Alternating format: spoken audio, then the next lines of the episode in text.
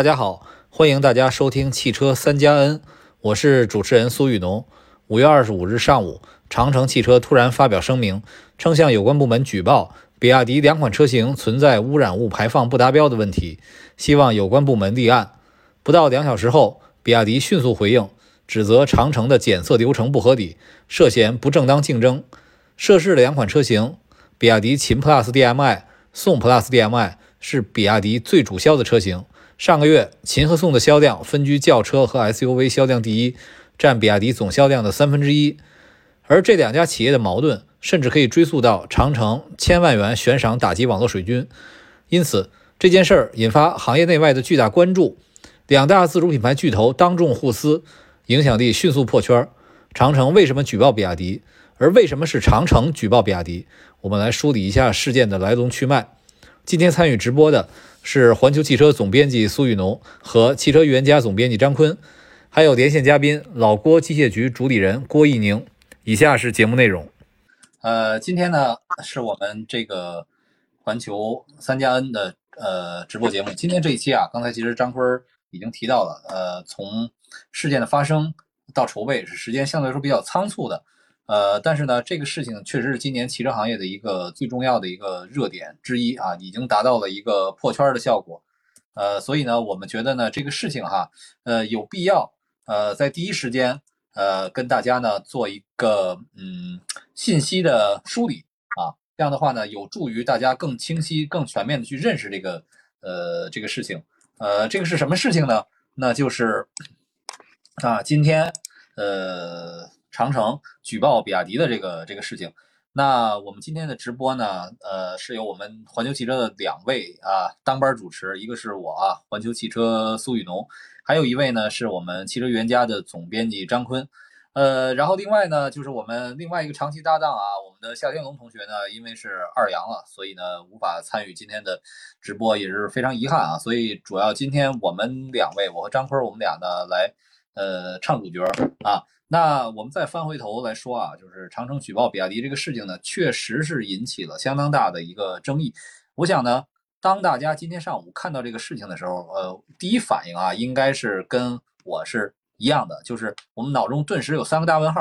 第一个问号就是这个长城为什么举报比亚迪啊？第二个大问号是为什么是长城举报了比亚迪？第三个呢，那比亚迪该怎么办啊？我觉得可能。这个三个大问号，我们今天的这个直播啊，我们无法给大家一个准确的答案，因为这个事情的发生，其实到现在也就是过了仅仅过了不到十个小时，呃，时间。但是呢，今天一整天时间啊，我们环球汽车呢也做了很多的采访，梳理了各方的情况，所以我们今天的直播呢，我们就是要把这个事情的来龙去脉呢讲一讲。但是呢。不管怎么说啊，这个事情远远没有到一个得出结论的这个时候。我们今天也并不想说谁是谁非啊，也不想断这个案子。呃，因为不管怎么说啊，就是比亚迪和长城这两家企业啊，这个都是可以说都是非常了不起的企业啊，也是中国自主品牌的龙头企业。在我来看呢，都是这个我比较比较敬佩的，至少是比较敬佩的企业吧。但是我们不希望呃。这个事情，这个举报这个事情，或者说双方这个争议，或者说今天大家用了一个词儿啊，掀桌子啊，用了这个掀桌子这个词，不想说这个这桌子一掀伤害了谁，也不想通过我们这次直播这个嗯批评谁褒奖谁啊，也伤害谁，我们不希望这样，我们只是不偏不倚的来还原一下。就第一个呢，不要给这个事情的本质呢造成一些偏差，也不要被这种啊不怀好意的啊人呢去利用和炒作啊，这是我们这个。呃，做今天这场直播的初衷，所以啊，你要是呃有哪位观众期望我们今天这个拍着桌子，呃，这个说谁谁谁怎么怎么着了啊，这个我觉得大家也可以不看啊。我们今天还是平和一点，平和一点说这个事儿。所以呢，我我先和张坤我们俩呀，我们两位主持呢，我们先梳理一下这个事情的一个时间线啊。首先呢，就是今天上午的十点四十分。呃，我们是以这个长城汽车啊，我插一嘴啊，这个时间线呃，今天早晨还不是一个最早的时间线，我觉得最早的时间线可能要追溯到长城之前在保定发的那场所谓的打击水军的那场大的发布。呃，这个是三月十号，三月十号啊。这一会儿其实我会说到这个事儿啊，我把这个背景也会跟大家再再介绍介绍。那呃，就这个事情本身来讲啊，就是啊，上午十点四十，长城汽车的官方微博呢发了这么一个公告，它这里面核心的信息呢，我再给还是给大家复述一下啊。今年四月十一号。长城汽车分别向生态环境部、国家市场监督管理总局、工业和信息化部递交举报材料，就比亚迪秦 PLUS DM-i、宋 PLUS DM-i 采用常压油箱涉嫌整车蒸发污染物排放不达标的问题进行了举报啊！注意，这个是啊核心的信息。那这里面涉及几个关键点呢？第一个就是，其实他举报的比亚迪这两款车呢，都是插电混动车型，而且是比亚迪的。王牌车型，大家都知道啊，现在这个比亚迪的秦就是轿车里卖的最好的，宋就是 SUV 卖的最好的，所以这这两款车加起来真的就是比亚迪这个呃呃王朝网的主力，也是比亚迪的这个半壁半壁江山哈。呃，这个是第一个信息，第二个信息就是说涉及到这个问题的一个关键零部件叫做常压油箱啊。呃，但是因为我也不是不是学这个汽车工程的，学不是学机械的啊。这个部件到底是做什么用的？一会儿我们再说。我们会请上一位嘉宾来给大家解释这个问题。第三个就是啊，这个公告的第一句说，长城其实四月一号就提出了这个这个举报了。那今天发这个声明，我理解哈，就是两重意思啊，两重意思。第一个就是告诉大家啊，长城我们明人不做暗事啊，举报的就是我长城汽车啊。第二个。那我向这三个部门、三个主管部门啊，这个生态环境部、国家市场监督管理总局，还有工信部，我都提出了这个举报。而且呢，依照这个声明的内容呢，我是这个事情已经符合立案的条件了。我们一直在关注这个进展，所以呢，那那这个意思是不是就是说，哎，这个我都已经过去了快俩月时间了，你们怎么还没立案？我们在等着你的信儿呢啊！我要说一说，但是呢，这这里面的这个内容呢是。落款儿，呃，是长城汽车股份有限公司，呃，而且是盖了公章，但是啊，它不是一个上市公司的啊公告啊。那这个呢是关于长城在十点四十分发的。那接下来比亚迪也发布了一篇声明啊，它的这个官微的发布时间是十二点二十五分啊。这个这个张坤，你介绍一下这个这个情况吧。呃，是这样的，就是其实相距于比亚，呃，相距于长城汽车所谓的这个。呃，举报举报的这个文件呀，或者说举报这个公告吧，那实际上比亚迪方面呢是经过了大概两个小时左右的时间啊，做了一个我理解啊，我猜测啊，或者是我凭我的感觉啊，这仍然算是一个紧急的一个回应啊，因为这个事情这方面这个事情，我觉得啊，事先肯定不会告诉说比亚迪我要发这么一个啊，你们要做一个回应，肯定不会的啊，这肯定是应该双方没有沟通过的啊，所以两个。嗯，出来一篇声明，应该也算是整个集团内部的一个特别紧急的一个声明了。呃，但是在这个声明当中呢，有几点还是特别有意思啊。第一个啊，就是比亚迪在这个声明当中第一句啊，就是说任何形式的不正当的竞争行为啊。所以说这个对于长城这个举报啊，就是我解读啊，通过这个声明解读，就是说这个比亚迪方面将。此性质已经定性为了不正当的竞争行为啊！当然，这个对于不正当这个竞争行为，大家可以去相关的这个 资料上去查啊，这个百度一下也可以，到底什么属于不正当的这个竞争行为啊？这个我不做这个过多的这个解释啊，这是第一个。第二个层次呢，主要是比亚迪还说明了这场所谓的长城的在举报两款车型的这个这两款车型就近的这个证据的这个。呃，就是这个合规性上啊，比亚迪方面做出了说明。因为因为之前，因为对于长城所谓的这个两款车型啊，比亚迪方面给出的一个解读是说啊，这个车辆是由长城买的啊，并且保管的，并且送检的啊。注意啊，这个这个这个很重要，这每一个词都很重要。然后中汽中心的天津啊，就是在天津中心按长城的要求进行了相关项目的测试。啊，这一句话读下来就是说，这两款车完全是在长城的这个主导下啊进行测试的啊，没有经过第三方所谓的公勇的这个啊这个这个这个监督啊，所以说比亚迪在后面后缀了一句话说啊，这些测试车辆严格来说不符合国标要求的这个送检状态啊，包括第三方的抽样、保管以及送检并且呢要求，并且呢按照规定呢是要完成三千公里的磨合后进行测试的啊。这个长城汽车测试的过程中仅为四百五十到六百七十公里啊，所以鉴于以上的这个信息呢啊，我们就是比亚迪方面认为其这个所谓的举报比亚迪的这个所谓长举报比亚迪的这个检测时候这个报告应该是无效的啊。你要举报我，你得去第三再拿一个我认可的这么一个啊送检的这么一个报告。啊，来来来说服我啊！至少目前为止，你的所谓的公告里面，这个是不符合的啊！这是比亚迪的一个呃一个声明的一个核心的一个内容啊。但是啊，这个还有一点，比亚迪的这个特别有意思啊，就是说还是强特别一句话强调了啊，我们的相关检测是符合国家标准的啊，是在国家的权威机构通过认证的啊。言言外之意说，你现在要质疑我啊，那就是质疑国家权威机构了。啊，这个这个这个这个还是比较有意思的。然后最后呢，比亚迪还特别调皮的来了一句话啊，这个说是在这个插孔技术上啊，我比亚迪有二十多年的积累和迭代，不像有些同行想的那么简单啊。这个所谓的有些同行就指指长城卫啊，对吧？然后呢，总结起来呢，这就是这个整个的这个比亚迪的这份公告里面的所有的核心信息点啊，我已经做了一个。我自以为是的这个解读，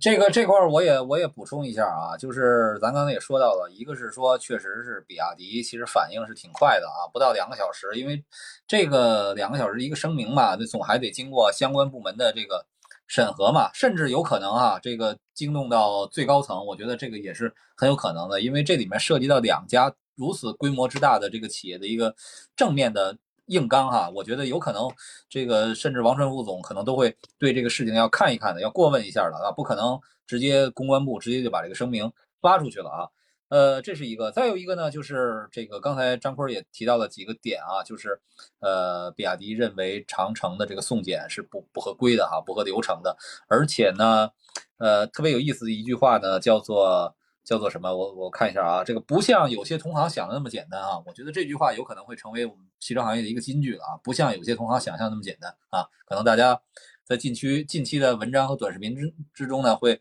呃比较多的去去应用啊。然后当然还有人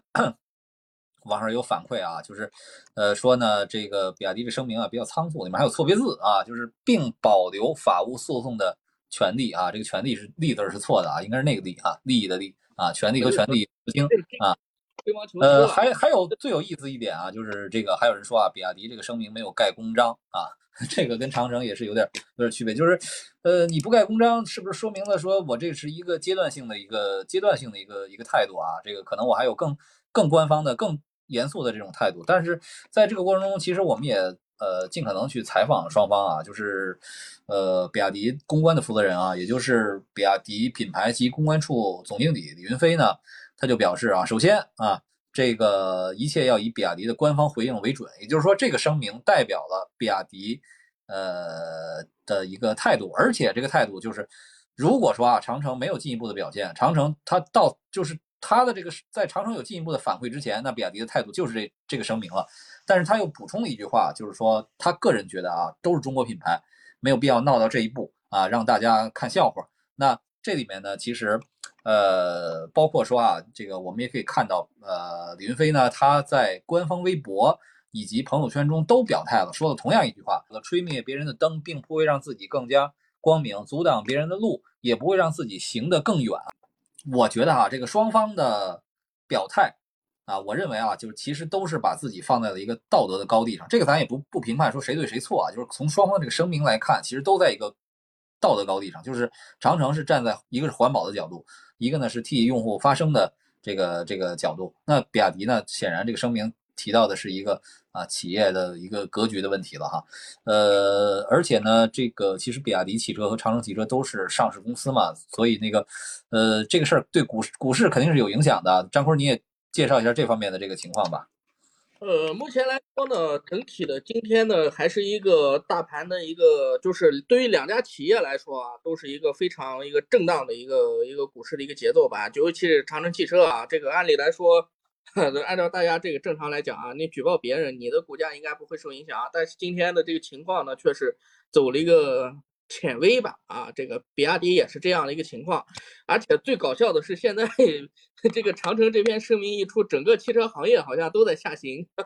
今天有这么一个情况，所以说还比较这个就是这个动了动了汽车行业的这个表面和谐呃一个根本了啊，可以这么来理解啊。嗯，哎，反正我觉得这个从目前来说，不管是这个。呃，从声明来说，比亚迪这个还是比较这个有底气的。但是李云飞的这个话说的，我总觉得，我个人感觉啊，有一点点虚。我不得这个这个仅代表我个人的看法。然后呢，我这个还有一点啊，就是不可忽视的，就是今天在长城发布这条声明的时候，正好赶上比亚迪的这个新车上市啊，就是比亚迪的宋 Pro DM DMI 冠军版正式上市。一共是推出了四款车型啊，就是一个是七十一公里续航，一个是这个一百一十公里续航的，然后呃价格呢是十三点五八到十五点九八万元啊。这个也就是说呢，因为比亚迪呃率先搞起的这个冠军版啊，先是这个呃秦冠军版，然后后面唐啊、这个宋啊这个冠军版的陆续的呃啊包括汉啊呃先是秦，然后是呃唐呃汉和宋。啊，这个这个冠军版的上市呢，其实是标志着这个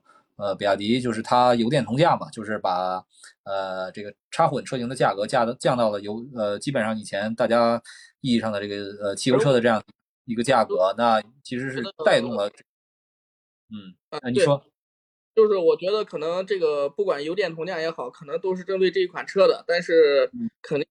长城在这个时候发这个声明啊，绝对是想我觉得想恶心一下比亚迪。对这个这个时机确实是肯定是经过经过考虑的啊，这个这个不用说，因为你是四月十一号举报的嘛，四月十一号举报，然后你选择了五月二十四号这样的一个一个时间啊，肯定跟这个是有关的啊。那呃，我们把这个背景也都也都交代了，那下面呢，我们就进入到下一个话题啊，就是我们来谈一谈这个举报的焦点问题，就是这个事儿到底出在什么地方？那比亚长城举报比亚迪，到底举报的是什么东西啊？所谓的这个呃呃。常压油箱的一个一个问题，我们先把这个问题啊解释清楚了。所以，我们今天呢也会邀请一位连线嘉宾呢，给大家进行讲解啊。他这个就是呃老郭机械局啊，这个是一个视频视频号啊，公众号。呃，老郭机械局的主理人啊，郭一宁郭老师啊，我们现在也邀请这个郭老师呃上线啊，然后他可以跟大家从相对比较通俗的这个角度来。告诉大家，所谓的呃长压油箱和高压油箱是一个什么样的情况啊？我们现在邀请这个郭一宁上线。郭老师，你好，你好啊，呃，感谢来参与我们今天的连线啊。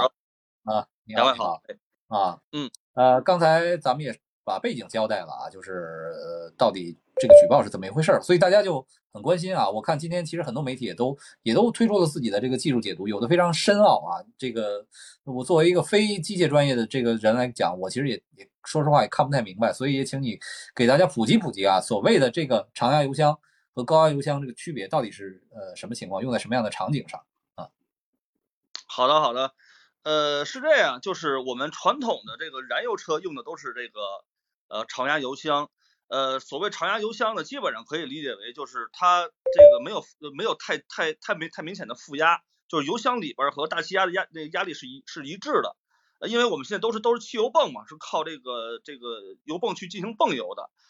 啊，它并不是靠负压去这个抽油。那么这个但是有一个问题，就是油箱里边的油啊，它经过这个冷热这个交换之后啊，它容易有蒸汽。啊，容易有蒸汽。那这个蒸汽呢，它其实是一个有害的气体。这个气体你要排出这个这个这个室外呢，实际上它实际上会污染这个这个环境。那怎么办呢？这个主机厂工程师就想了一个办法，就是他把这个蒸汽呀，它这个通过导管传到这个发动机舱一个叫活性炭罐的这么一个东西，就是我们原来做修车做配件都这个东西叫活性炭罐。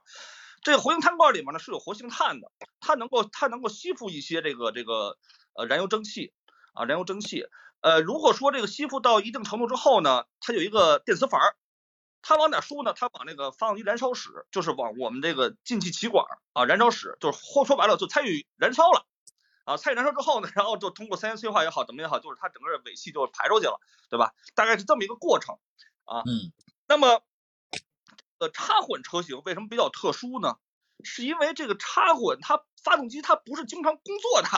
对吧？嗯，其实一个是插混，一个是这个增程都有这个问题。比如说我现在不管我是插混还是增程，就是我完全可以我这个一直充电，靠这个电池来行驶，对吧？那我的发动机它可以就是长时间不工作，这个理论上是可以的。那么像这种情况呢，我这个油箱里如果有燃油，它也有蒸汽啊，它也有蒸汽，对吧？那这个蒸汽排到哪儿呢？它也会排到这个呃活性炭罐。那问题来了。问题来了，就是它排到活性炭罐之后呢，你这个如果你发动机 一直不工作，那你这活性炭罐它就饱和了，对吧？嗯，它就嗯，哎，那么这个时候呢，通常有这个几种情况，一种情况呢，就是说，呃，当它检测到这个活性炭罐里边这个压不大之后呢，它会强制发动机启动来消化这个这个这个里边的这个这个呃燃气啊。那么所以说这里边还有一种还有一种这个方式是什么？就是我们。这次事件所提到的啊，提到的就是叫高压油箱。什么叫高压油箱呢？就是比如说我现在这个活性炭罐里边饱和了，对吧？那我现在这个，如果我因为这个事儿我就让发动机着车运转，这个有点太浪费了，是吧？有点太浪费了。那怎么办呢？那我就是把这个给它路，把这个口给它堵死了。堵死之后呢，然后让这个蒸汽始终在你这个油箱里边就待着呗。呃，所以说这它这。放了你的油箱内部压力就会很高啊，就高于这个这个大气压了。它那个其实也有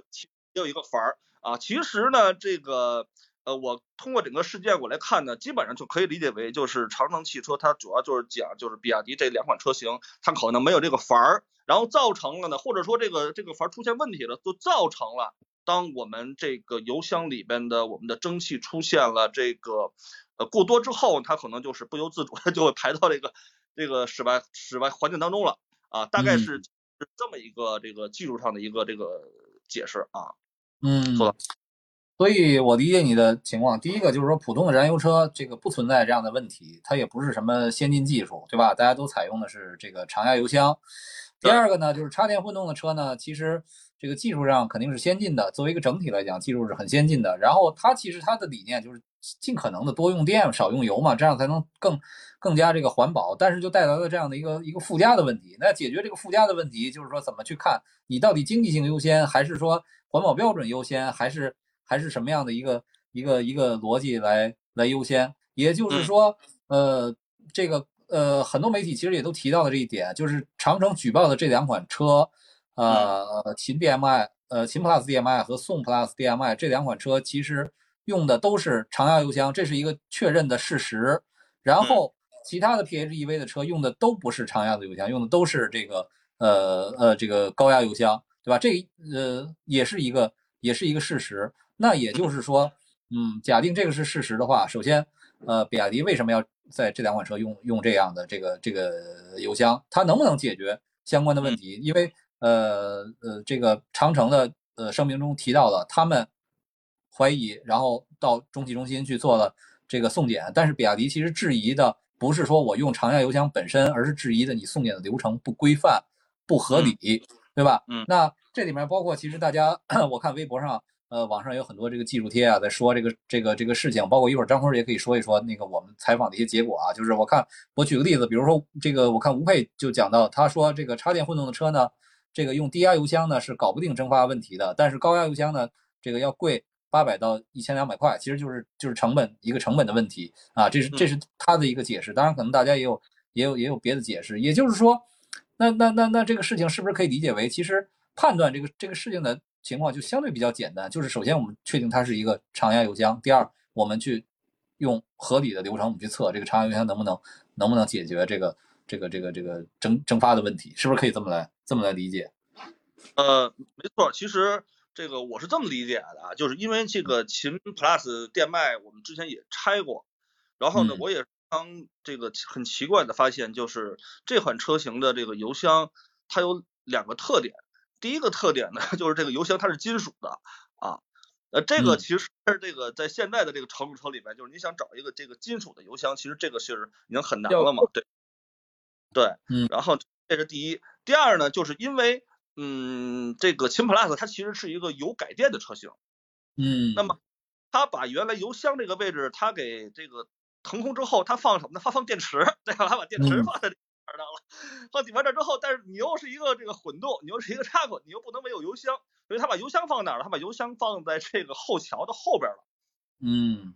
然后呢，所以这个其实在整个这个设计上呢，给我的感觉其实是一个相对而言比较控制成本的一个做法。因为大家知道，嗯这个五十五公里的版本不到十万块钱，其实对于一个混动车来讲，真的是已经非常非常低了，是吧？呃，嗯它能它能够卖那么低，我觉得可能是确实是有一部分原因，是因为它需要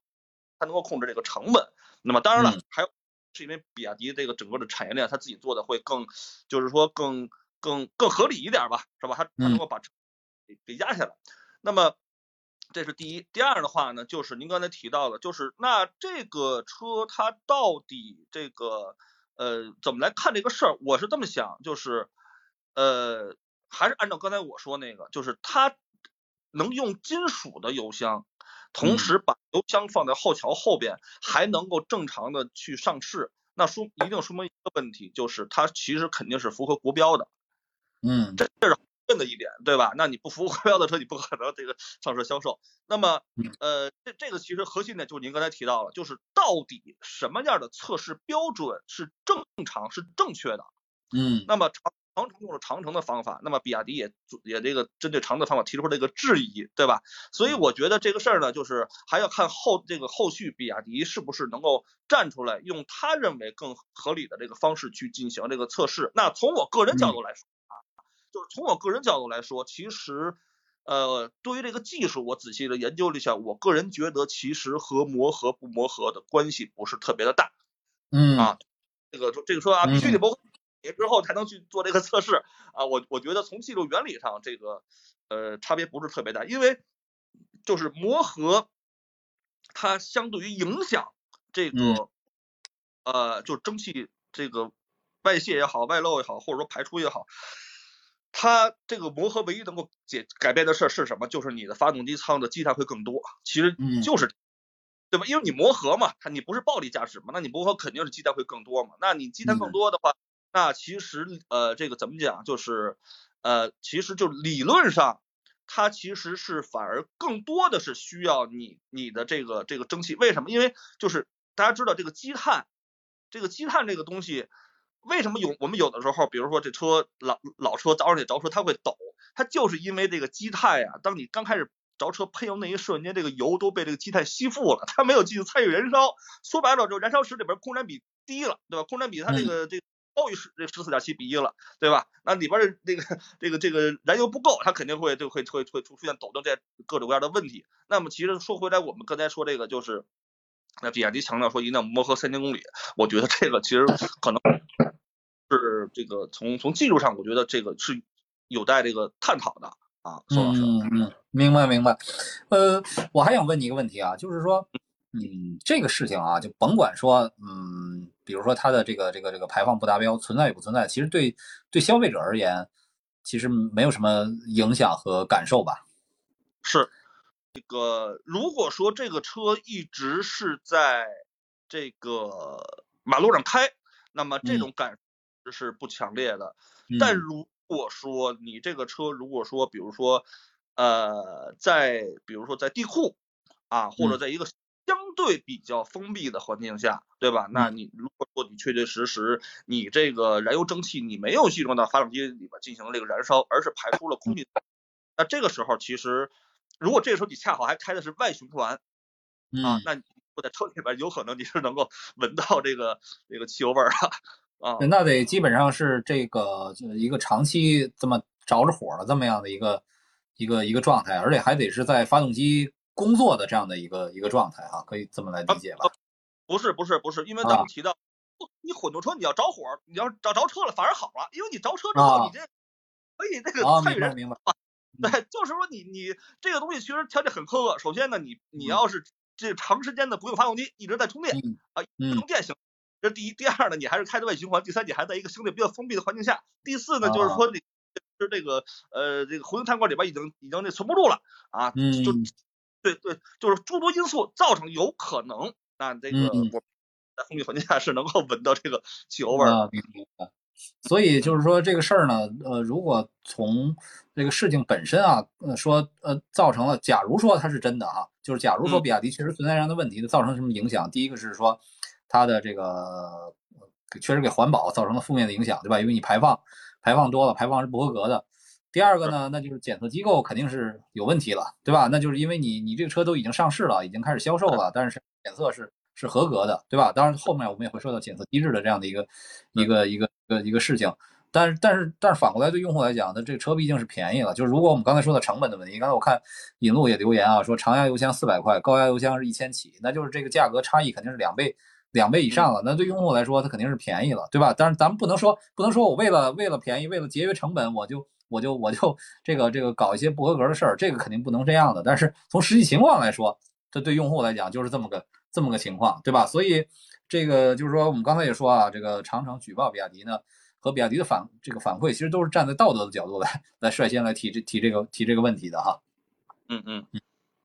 好，那个郭老师，其实你对这个事儿解释的非常清楚啊。这个我们听了这个事儿也也更明白了，就是这到底是怎么一个怎么一个情况？因为这个事儿看来也不是什么核心技术，对吧？只不过是说我们可能之前在关注这个混动技术的时候，没有没有没有想到这个事儿，它可能只是一个我们认为可能是比较比较局部的一个事情啊，所以没有太多的去关注啊。的问题啊，就是对不起，刚才刚。啊，成本的问题，成本的问题啊，好嘞，好嘞，那谢谢你啊，谢谢你，非常感谢你这个你的连线啊，好嘞，好嘞，嗯，好，再见，再见，嗯，那好啊，刚才我们的这个呃，我们的老郭机械局啊，老郭机械局的局长啊，郭一宁老师呢，也给我们做了非常呃详细而且相这个通俗直观的解读了啊。当然，在这个过程中呢，我们其实也跟有关部门做了一些咨询和沟通啊。那那个张坤呢，也请你这个讲一讲。啊，这个沟通的一些情况吧。哦，行，呃，这个整体呢，我还是分次吧。就是第一个层次，还是我们也是这个事件吧发酵之后，作为环球汽车来讲，我们这个呃一贯以来啊，我们就是有这个强大的这种呃专家呀，还有部委沟通的这种能力啊，所以我们是利用了我们这种能力啊，第一时间对这个事件啊，我们能够想到的这个关联方啊，我们做了一些这种连线啊，也可以连线和采访啊。接下来呢，我就把这些一些显著的一些呃结论啊，分享给大家。先是这个关于涉事双方的啊，涉事双方呢，其实刚才呢，苏老师已经大概讲了一下啊，就是云飞呃李云飞啊对这个事件的一个回应。啊，就是中国品牌啊，不能在这个窝里斗啊，让别人看笑话啊。这个，然后呢，其实长城方面呢，我们也是联系了，但是长城方面呢，就是呃，因为这个付小康呢啊，一直就是今天我估计找他的人比较多啊，这个电话和微信都没有回复。但是长城呢，我们是找到了下面的一些呃公关的同事啊，公关同事也是和比亚迪方面回一样的啊，就是说目前为止啊，一切的信息输出以。公官方公告为主啊，我们不再做过多的延展啊。但是同时呢，长城汽车这个方面呢，这个这个公安同事呢，也是跟我表示啊，说这个，呃，我们根据事态的发展啊，还会有进一步的这些详细的这个啊，这个这个事情的披露啊，这就是取决于事件发展这个角度了啊。这个我理解的就是根据下一步可能还会有进一步的一些更加详细的东西的这个披露啊。那在我看来啊，这个东西可能是。呃，你既然要举报人家啊，你既然要说人家不呃不对不好啊，那肯定这个东西肯定不简简单单是一个公告这么简单啊，这些内容这么简单，背后一定是还会有更多的这个东西啊，就看这个事件发展到一个什么样的程度。这是涉事双方的一个回应啊，这是涉事双方的一个回应。然后呢，紧接着呢，我们实际上是针对这个所谓的这个高压。啊，或者这个低压油箱呢，我们是找到了业内一些专家。其实业内一些专家啊，跟这个刚才郭老师啊这个表达的其实也差不多啊，就是说这个东西它不是一个很先进的一个技术啊，在燃油车上面，其实这个呃是一个呃大家不太那么关注的一个方面，因为燃油机的燃油车的发动机它一直在运转啊，这个碳罐满了之后，无非就是进到气缸里它燃烧了啊，可能这个突出的表现在问题在这个 PHEV 和这个增程式的车上。啊，它既有发动机，又有充电工况行驶的这么一种模式。那么在充电工况行驶的模式之下，怎么去解决啊？呃，这个这个油箱内的这个燃油蒸的挥发啊，这个可能是我们目前为止这个焦点的这个所谓的低压和高压油箱这么一个核心的一个焦点啊。但是在这个过程中呢，其实有一个呃，其就是这个我们这个天津大学的这个呃姚呃姚崇德教授一个观对提出来一个观点。说，实际上大家不要觉得常压油箱好像就不能一定用在 PHEV 车型上。如果说啊，他提出了一种假设，如果说这个技术先进，如果说这个辅助动辅助设施先进，实际上常压油箱也可以在某种程度上做到这样的一个一个和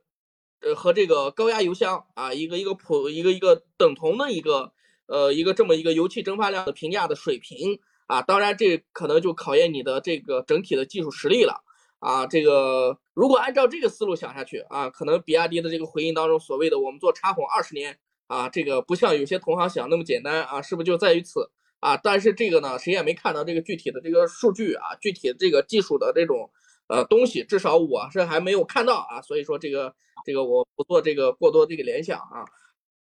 然后第三个层面呢，就是关于这个测试的这个层面，测试这个层面，其实在比亚迪的后续的这份公告当中啊，大家可以明显的看出来啊，有一个机构啊，中汽中心啊介入了。就是等于是实际上是呃长城举报的这一系列的所谓的这个举报的这些材料啊，都是在中汽中心这么一家实验室做的。那我们也是联系了中汽中心的相关的这个领导啊，但是中汽中心相关的领导呢，就是对于这个事情他们还是比较敏感啊，目前还没有做一个呃官方系统的一个回应啊，只是说目前我们正在针对网上舆论所关注的事件，我们正在进行调查。啊，那其实呢，我们后续呢又联系到了一位工程师啊，就中汽中心的一位工程师，呃，这个工程师也是比较委婉啊，他对我们说，这个目前为止呢，我们还没有接到上级的部门对于这件事情的一个回应啊，所以我没有办法对这件事情做一个回应。但是，但是他啊，因为跟我关系比较好，所以他也强调了这个事情，呃，对于中汽中心来说。我们是一个作为国家级的一个权威的一个测试检验的一个机构，我们对送检车辆的这个检测的结果，啊是百分之百负责的。就是这个是什么意思呢？就是这个车啊，从你送到我中汽中心实验室的门口到实验室开出去，这中间的实验的数据啊，那那对于对于这么一家机构来说，我是负责的。但是之前这辆车经历了什么？这辆车是不是一个特殊版本的车？啊，这辆车有没有我们阴暗一点的想，有没有人别人做过手脚啊？有没有等等一系列其他的特殊的情况啊？这个那就是不负责了。然后后端呢，这个车产生的一个结论，它只对于只针对于这个车。至于说这个车的一个结论，能不能代表整个的这一批次，或者说这一个啊整体的啊？一个某些品牌的企业的一个一个一个一个状况，那可能这个他们觉得这个也是打一个问号的，因为这一台车它太可能在作为一个实验用车来说，它可能还是有一个特殊性在里面的啊，所以说这是就是我们连线中汽中心啊一个工程师他给我的这样的一个他认为的自己的一个结论啊，这个结论不代表中汽中心官方啊，然后紧接着呢，实际上我们。呃，就就像我们把这个事情抛开来看，其实归根到底啊，这个事情还是一个就是整个国六排放体系啊，因为国六排放体系标准的一个升级，所以带来的一个大家都要这么做啊。因为其实，在国六的这个排放当中啊，当时我记得是工信部呃，不是那个环境保护部啊，那个大气研究司的那个当时的李司长。在国六标准的发布会上啊，其实他强调了一个观点，就是国六标准其中有一点啊，最重要的就是增加了这个对于汽油挥发的这个化合物的这个排放的这个要求啊。这其中其中不仅仅是包括这个车辆的油箱内的这个挥发啊，连加油的这个挥发实际都在国六标准这个体系内啊。大家看。我不知道大家有没有关注到啊？实际上，从二零一八年国六的标准发布之后，加油站的这个整个加油枪都换了一圈的，啊，这个所以说这个关于这个汽油挥发物的这个排放的评价啊，在国六标准当中是非常重要的一个部分啊。这个有有这个应该是有这个研究表明啊，目前的燃油排放啊，就是这个燃油蒸发的排放占整个轻型车排放的大概百分之二十左右。啊，这个是一个非常可怕的数据啊，所以说，所以说国家在这一块是严格的这个限制的，严格的这个控制的，所以这才有了，所以这才有了我们今天讲的是高压油箱啊，还是常压油箱，还是怎么把这个汽油蒸汽控制在汽车的这个轻型轻型汽车的这个使用的这个范围内啊，所以才有了这么一个探讨。本质上来说，是国六标准对这个啊汽油挥发物的这个排放提出了这么一个非常非常严苛的这么一个要求。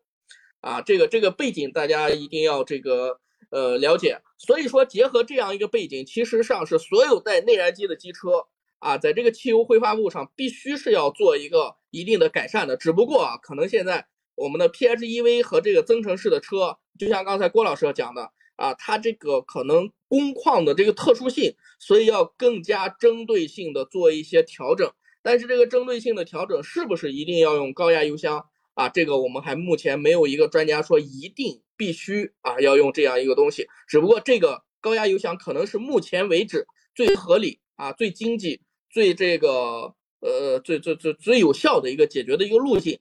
然后呢，这个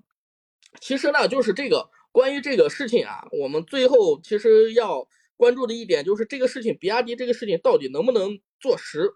啊？如果说做实，这个事情究竟会产生一个什么样的影响？我想这个可能不简简单单是一个，呃，我今天去明天去认个错的这么一个道理啊。你想啊，这一款车上市了，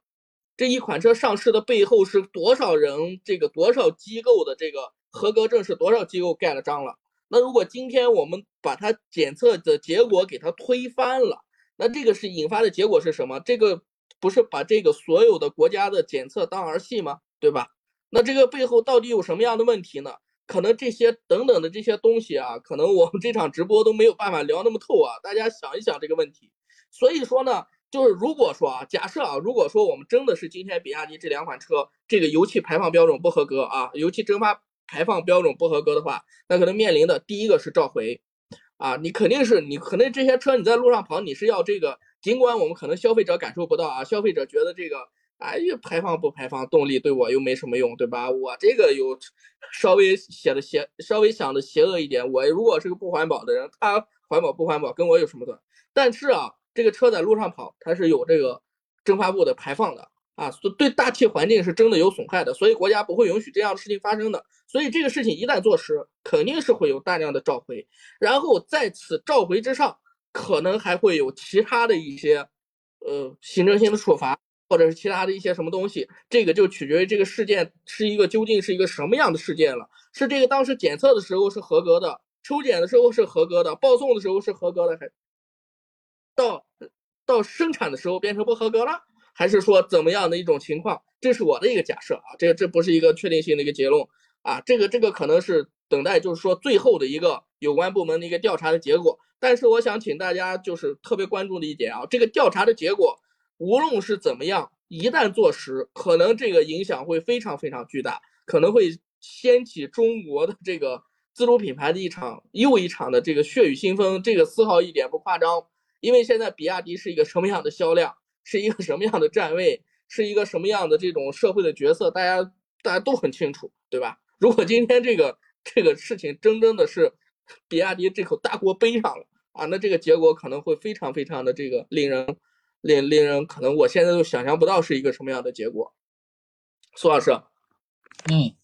好，那刚才呢，我们汽车预言家的总编辑张坤呢，是把我们整个一个下午跟各个方面啊沟通的这个情况呢，都做了一些介绍。其实我觉得啊，这里面很关键的一点呢，就是，呃，其实这个这个技术问题相对来说比较清楚啊，它不是一个特别复杂的问题。另外呢，就是有关的。呃，主管部门啊，行业机构啊，其实相对来说都还是比较谨慎的，因为这里面毕竟是涉及两个体量如此之大的企业，大家也 这个事情媒体又今天特别关注，也很多人不乏炒作，所以在这个情况呢，宁可相对谨慎，不愿意发表一个特别公开的观点性的东西啊，或者马上进行这个呃评论啊，我觉得这个也是也是可以理解的吧。然后呃，接下来呢，我也是想再我们再回顾一下啊这个事情的这个背景以及我们现在。舆情的一些一些情况啊，因为确实啊，大家都知道，今年的这个中国汽车的竞争实在是太太卷了啊，各个维度啊，各个细细分都渗透了这个激烈的这个竞争，而且呢，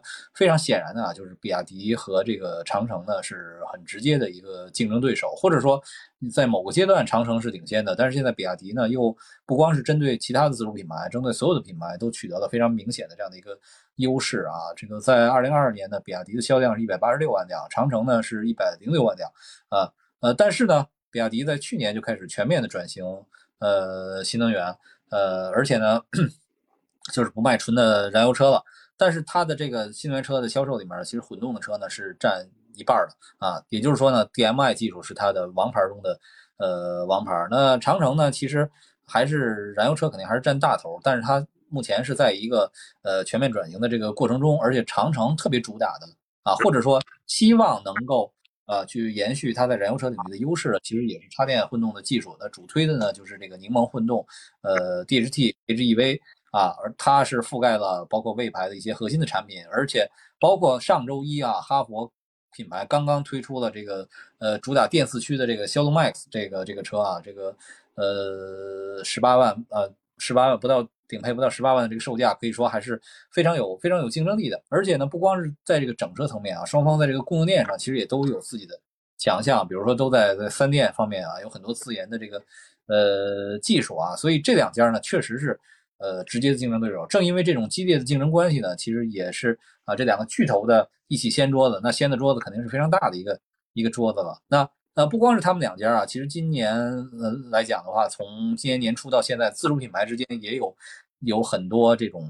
巨大的这个争议啊。一个就是长安和吉利啊，这个我们也回顾一下。今年二月初的时候呢，当时长安汽车是委托律师事务所向吉利汽车发函，说当时吉利汽车发布的这个银河之光呢，这个它的原型车存在着和长安的呃概念车、量产车有很多雷同的地方啊，涉嫌侵犯长安的这个知识产权。其实这是以一个律师函的形式来。来发送的也也算是掀桌子了啊，呃，很快呢，吉利就这个二月二十八号就发表了声明反击，但是注意啊，这个吉利这个反馈差不多过了过了小一个月啊，这个比亚迪的这个反馈可是俩小时啊，呃，说这个律师函呢是严重失实的，而且指责呢是毫无根据的，而且严重的损害了品牌和商誉。当时这方面的这个争议的原因呢，其实是在于当时这个呃长安自己培养的一个核心的人才啊，陈正跳槽到这个。呃，吉利去啊，这个当时陈正呢是长安的这个设计的负责人，欧洲的这个设计公司设计的负责人，也是这个发言人哈，呃呃，所以是长城非常重要的一个年轻的干部啊。但是呢，这个这个事情你说，嗯，长安比较恼火，这个也是显而易见的，这个也可以理解。但是实际上，实际上这个这个事情呢，就很快得以解决了。呃，过了两个多月啊，就是两个这个巨头呢就官宣了重要的合作，这个就是五月九号，呃，吉利和长安呢。呃，官方签署了战略框架这个协议。当时呢，这个吉利控股的高级副总裁杨学良呢，也在微博上特别的呃评论了，说这个小叫做什么呀？小风波啊，不影响大格局和这个大方向。因为双方的工作层面上的沟通不及时，产生了误解。那经过网络放大后呢，给业界带来了误导，呃，凸显了充分沟通和互动的重要性啊。当时我们看到这个双方签约的场面上，我们也。看到了，在这个签约后面，双签约双方后面站的是这个工业协会的这个啊傅敏芳会长啊，这也说明呢，其实作为一个行业协会，在这种肯定是发挥了这种调解、协调、沟通的呃作用的。所以这个事情呢，就是说剑拔弩张之后呢，和平收场，可以说呢，也是说大家如何去处理争议啊，把这样的争议最后化解成一个双方的进一步的更深入的合作、更好的一个关系啊，我觉得做了一个非常好的一个示范，这是。呃，一个 今年所发生的一个争议问题。第二个就是刚才张坤你也提到了啊，就是呃，我们 这个长城起诉比亚迪的前传是什么啊？就是今年的三月十号，当时呢，长城开了一场所谓的干货大会，它核心呢就还是发布这个 h i f o 这个电四驱的这个呃技术啊，呃呃，这个技术其实后来。呃，我们环球汽车有一次在采访我们这个呃北航北京航空航天大学的发动机动力方面的专家徐向阳教授的时候，他其实也也毫不讳言啊，对这个技术的这个重视程度，说在这个中国的自主品牌，哪怕在世界的领域上呢来说呢，确实是一个一个非常好的一个技术创新啊，是非常巧妙的一个一个一个想法啊。那那当时呢，长城发布这个技术之后呢，呃，长城的这个副总裁啊付小康也特别的。在一个专门的环节上谈到了网络水军的问题。当时呢，他提到了啊，这个社交媒体平台长期存在着不良之风，网络水军呢有专业化、协同化的特点。具体的包括呢几个呃体现，一个就是说以道德讨伐旗号消耗国民情感，以规模化的网络水军造谣引流、操控舆论，呃诋毁谩骂媒体，让媒体不敢为事实发声。所以当时呢，长城就成立了一个专项的小组，收集了大量的证据，说是准备在恰当的时候公布，而且宣布。啊，将推出一千万元的悬悬赏，啊，开展专项的净网呃行动，并开设网络举报的渠道。但这个事情啊，就是其实最终还没有结论啊，就是呃收集了大量证据，恰当时刻公布，什么时候公布还没有定啊。这个这个其实是很有意思的一个一个一一个悬念了，因为在之后呢，长城其实。呃，公布过说是收到了很多的举报信息啊，到底是什么没有明说，而且这个事儿到底针对的是谁，我我我我相信我们不点名，大家也都非常的这个这个清楚啊。这是我们从这个背景上来说，呃，今天大家掀两家掀桌子啊，并不是这个事出无因的。那我们再看看啊，这个事情发生后短短这个十个小时的时间内呢，呃，舆论上有哪些看法啊？我我也做了一些这个总结，跟大家。呃，也介绍一下。第一个呢，就是我们看最典型的就是双方的这这条官宣的微博，一个是十点四十，一个是十二点二十五，两条官宣的微博上啊都有什么样的反馈啊？呃，长城的这条呢，十点四十发布的，呃，我看的时候啊，晚上七点钟看的时候，大概是三千三百条评论啊。但是这个评论里面大部分是支持长城的啊，很有意思。他们说呢，这个长城敢举报这个问题，肯定是有实锤的。有的人说呢，长城是这个。呃，这个中国新能源汽车质量问题、质量问题的吹哨人啊，这个是呃主流的观点。我我大概翻了一下啊，绝大部分是支持长城的。而比亚迪这个这个微博呢，发布的时间晚了一些，晚了两个小时，十二点二十五发的，但它的评论更多啊，三千七百条，三千七百条，这里面有置顶的一条呢，就是刚才呃我们所提到的啊，李云飞啊他的这个回复，但是后面比亚迪的这条里面反而争议的是。是比较多的啊，这个大家观点是分成鲜明的两派的。有的人就说呢，就说比亚迪是搞爱国营销啊，就是你不要拿爱国的这个事情来来来遮掩这个事问题的本身啊。但是呢，特别有意思一点啊，就是这个我觉得也挺有代表性的，就是支持比亚迪的他怎么支持呢？他说这个这个事儿啊，跟用户的使用关系其实不大。为什么？刚才我。呃，咱们跟郭老师连线的时候，我还特别询问这个问题啊。刚当时郭老师也说的是一一连串的附加条件之下，用户会可能闻到一些这个呃异味儿啊。所以呢，说长城找了这么多毛病，到现在也找不到一个什么样的严重的问题，只好把这个事儿说出来了啊。这是这个比亚迪的这个支持态度。然后我们看这个微博上其他人的这个观点呢，其实大部分人啊，我觉得这点还是挺好，就是说我们在。发表自己观点的同时呢，首先做科普啊，所以所以微博上这个技术帖是是非常多的，但这个就不再赘述了，因为刚才我们已经已经讲过了。还有一个人认为呢，这个这个结果是双赢，就对对双方其实都有利。这虽然是这个口水战啊，这个就是这点事儿呢，他认为啊，有的人认为是不足以撼动比亚迪的行业霸主的地位啊。当然这个事儿不一定对了，因为刚才张坤也说到，就如果说。确实引发这样的问题的话，可能会带来大大范围的召回，而且这个事儿未必是通过召回来来解决的，就未必能通过召回来来解决啊。但是这个网友就认为说，消费者不会在乎这点小事儿，然后比亚迪呢也足够能够解决这个这个问题，比亚迪也不能把长城怎么着，长城也不能把比亚迪怎么着。那在这个过程中呢，两个品牌都没有遭受到实质性的伤害，但是带来了这个舆论的广泛的关注和讨论，极大的增加了 品牌的曝光率。啊，这有人的观点，但是这个说实话，我对这个观点不太认同啊。然后还有呢，就是这个经济学家，我看到马光远啊，他发的这个微博，他他也是认为啊，说这个事儿是个好事儿啊，特别是说长城举报比亚迪是个好事儿，因为大企业之间呢，不只是一个这个这个和气，就是中国新能源汽车发展这么快，你说它一点问题都没有吗？肯定是积累了一些问题。那通过这个事儿呢，就暴露出来了，就是说巨头之间的互相监督是有利于行业的发展的啊，它是这样的一个。一个观点啊，这个呢就是微博上比较有代表性的这个舆论，但是我觉得哈，就是 对不起啊，我觉得就是呃，所有的这个关于此事的反馈里面，所有的报道里面最最有爆炸性的一条呢，就是这个知呃来自于知乎啊，它有一个答主呢叫做 Jack Q，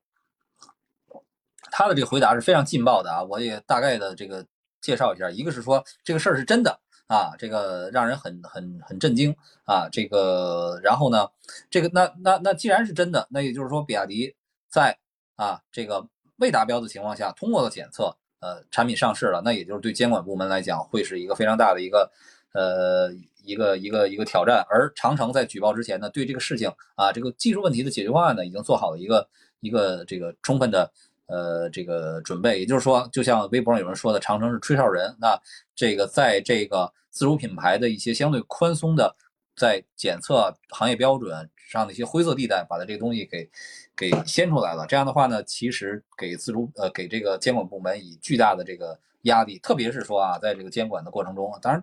这个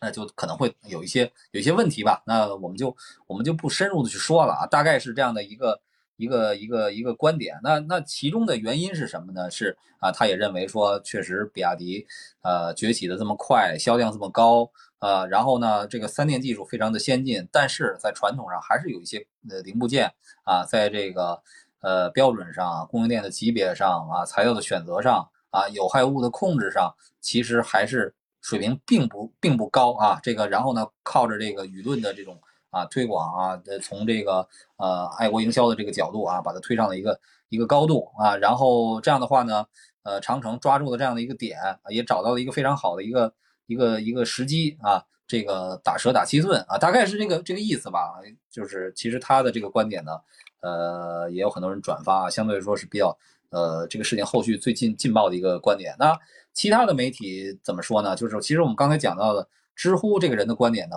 是我们可以想象到的这个事情发展的一个最极端的一个一个情况了。我们也不能评价说是真是假，这只是一个个人的一个一个一个表态嘛，对吧？这但应该说它是一个非常讲的非常呃直观的一个呃非常极端的一个一个情况。那后面呢，我觉得媒体可能关注的要点啊，就是除了呃提到双方的反馈，提到的技术普及之外，呃。更关心的就是说，这个事情到底是舆论监督还是恶性竞争啊？那也就是说，可以把这个事情和所谓打击水军啊等等这些事儿啊，都全都这个呃关联在一起。这个也是相对来说啊，这个呃媒体所所比较比较担心的哈。就是如果这个事情我们从正面的角度，我们说从舆论监督的这个角度来讲啊，那这个自揭家家丑啊，加快这个行业的这个呃净化，呃有利于。呃，消费者啊，这个呃，然后呢，呃，对于这个，如果说有人涉嫌违法啊，那就尽快的这个处理啊。但是说，如果是呃以这个为名义啊，呃，进行了恶性竞争，那对于自主品牌的发展来讲呢，显然不是一件不是一件好事儿。因为本身今年中国车市就这么这么卷啊，那比亚迪呢，作为一个这个一百八十多万的销量，今年又提出了这个非常高四百万的这个目标，那。